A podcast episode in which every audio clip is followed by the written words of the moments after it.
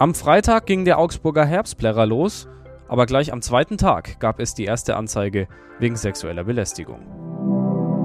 Die Unwetter beschäftigen Augsburg und die Region weiter. Die Schäden sind auch zwei Tage danach immer noch nicht genau zu beziffern. Wir reden drüber mit unserem Reporter Michael Hörmann, der das Ganze am Plärrer erlebt hat.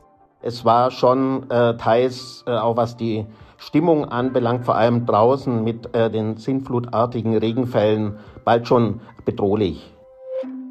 Guten Morgen, das ist der Nachrichtenwecker. Schön, dass ihr dabei seid. Ich bin Moritz Weiberg, neu an dieser Stelle und freue mich sehr darauf, mit euch auf das Wichtigste aus Augsburg und der Welt zu schauen. Und wir schauen auf die Nachrichten aus Augsburg an diesem Dienstag. Seit dem Wochenende läuft der Augsburger Herbstplärrer. Am Samstag kam es auf dem Volksfest wohl zu einem sexuellen Übergriff. Ein 24-jähriger Mann soll eine 15-jährige sexuell belästigt haben.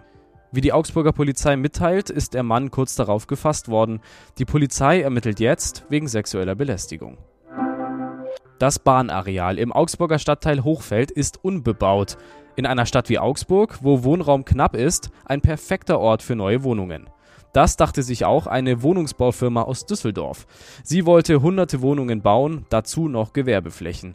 Jetzt aber haben die Betreiber des Projekts einen Insolvenzantrag gestellt. Man sei durch externe Faktoren in die Krise gerutscht. Es ist unklar, ob und wann tatsächlich Wohnungen auf dem Areal gebaut werden.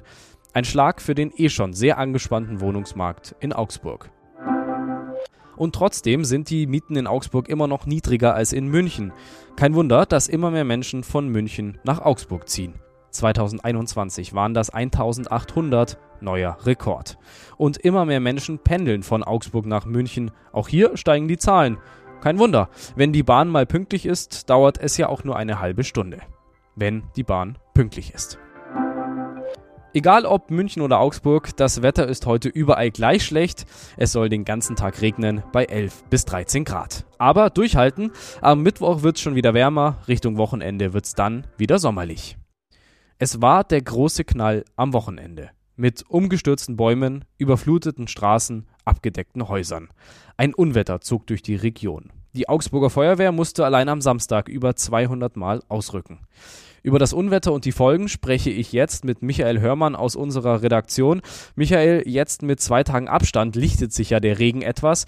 Wie groß sind die Schäden? Man muss sagen, noch kann man gar nicht viel sagen, weil die Schäden, die werden erst in den nächsten Tagen, Wochen offenkundig, weil ich glaube, jeder, der betroffen war vom Unwetter, muss erst mal sichten, was genau passiert ist. Häuslesbauer müssen schauen, äh, wie groß die Schäden am Haus sind. Ähm, Autofahrer, deren Autos äh, beschädigt wurden, müssen über die Werkstatt abklären, wie hoch der Schaden ist. Also da dauert es noch eine Weile, bis wirklich klar ist, wie groß das Ausmaß ist. Was man natürlich schon jetzt sieht, sind ähm, Dinge, die einfach im Straßenbild sich abzeichnen, umgestürzte Bäume zum Beispiel oder auch teils noch überflutete Straßen. Also ähm, das Unwetter vom Samstag wird uns noch eine Weile beschäftigen. Am Wochenende ging ja auch der Plärrer los, wir haben gerade darüber gesprochen. Haben die Zelte dicht gehalten oder wurden die BesucherInnen nass? Am Festgelände selber ging es ruckzuck, ähnlich wie überall im Stadtgebiet oder auch in den Nachbarlandkreisen. Das Unwetter kam. Wer konnte, rannte noch schnell irgendwo in die beiden Bierzelte, um Unterschlupf zu finden. Wer es nicht so schnell schaffte, kam völlig durchnässt an. Und ähm, es war schon äh, teils, äh, auch was die Stimmung anbelangt, vor allem draußen mit äh, den sinnflutartigen Regenfällen, bald schon äh, bedrohlich. In den Zelten selber, selbst da war es so, dass ähm, man einen teils an Stellen einen Regenschirm benötigte, weil es äh, durch ein Zelt, zumindest wo ich war, auch leicht äh, getröpfelt hat. Da hatte der Festwirt bereits am Freitag gesagt, ohne zu ahnen, dass am Samstag ein Unwetter kommt, dass er nächstes Jahr ein neues Zelt äh, anschafft und spätestens am Samstagnachmittag wussten alle, die im Zelt waren, warum. Über einigen Orten im Landkreis haben sich sogenannte Superzellen gebildet. War die Stärke des Unwetters abzusehen? Es gab natürlich die Hinweise, dass sich am Samstag was zusammenbraut. Das, was sich dann zusammengebraut hat, hat, glaube ich, alle überrascht, ähm, weil das Ausmaß dieses Unwetters war so in der Form nicht vorhersehbar, wie auch, weil äh, wer will genau sagen, wann, zu welchem Zeitpunkt irgendwas niedergeht, was immer zu sehen ist.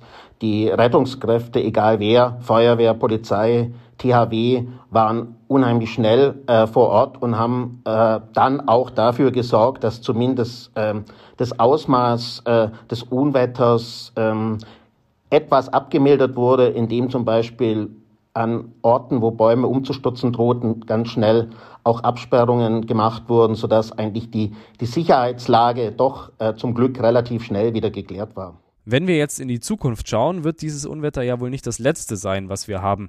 Was sollte man denn machen, um gut geschützt zu sein? Da denke ich, hilft mitunter der gesunde Menschenverstand. Äh, wenn ich ahne, dass es ein größeres Unwetter geben könnte und äh, ich vielleicht auch mich nochmal bei äh, Freunden oder eben online äh, ein wenig schlau mache, äh, ist vielleicht mehr gewonnen als äh, dann ähm, jetzt äh, völlig überstürzt zu handeln. Und ich denke auch, äh, an, am einfachsten ist es, einfach Schutz zu suchen, wenn ich ahne, dass da was kommt. Und wenn es mich wirklich äh, völlig überrascht, äh, das Ereignis, äh, so zu reagieren, äh, niemals unter Bäume gehen, sondern einfach äh, versuchen, noch einen, einen Schutzort aufzufinden, aufzusuchen, der irgendwo in der Nähe liegt. Danke, Michael. Das war Michael Hörmann aus unserer Redaktion. Alle Artikel zu diesem Thema lest ihr auf augsburger-allgemeine.de und sie sind natürlich wie immer verlinkt in den Show Notes. Und zum Schluss der Blick aus Augsburg in die Welt. Heute tagt ein Sonderkoalitionsausschuss im Bayerischen Landtag. Es geht um Vizeministerpräsident Hubert Aiwanger. Er soll ein antisemitisches Flugblatt verfasst haben, als er noch Schüler war. Inzwischen hat sein Bruder angegeben, das Flugblatt geschrieben zu haben. Ministerpräsident Söder ist mit dieser Erklärung nicht zufrieden. Er möchte von Aiwanger persönlich wissen, ob an den Vorwürfen was dran ist. Wir bleiben dran, reden morgen ausführlich drüber. Und noch der Blick zur Ampelkoalition. Heute beginnt die Kabinettsklausur in Meseberg. Die Bundesregierung will heute und morgen über Steuerentlastungen für Unternehmen entscheiden. Es geht um das sogenannte Wachstumschancengesetz. Seitdem sich die Regierung am Wochenende auf die Kindergrundsicherung geeinigt hat, ist der Weg jetzt frei. Und Olaf Scholz und Co. wollen sich grundsätzlich mal unterhalten, wie sie sich für die zweite Hälfte ihrer Amtszeit aufstellen. Nach den Streitereien der letzten Monate soll es jetzt harmonischer in der Koalition werden. Und wir schauen noch nach Schottland, nach Loch Ness. Nessie wird dort immer noch gesucht. Das Ungeheuer soll ja im See schwimmen. Am Wochenende haben jetzt mehrere hundert Menschen nach ihr gesucht, mit Drohnen und auf Booten. Gefunden haben sie Nessie leider nicht, aber eine Tonaufnahme gemacht mit, Zitat, bizarren Geräuschen. Vielleicht ein kleines Hello von Nessie an uns. Soweit alles, was ihr für diesen Dienstag wissen müsst. Danke an unseren Reporter Michael Hörmann. Mein Name ist Moritz Weiberg. Wir hören uns dann morgen wieder. Ciao.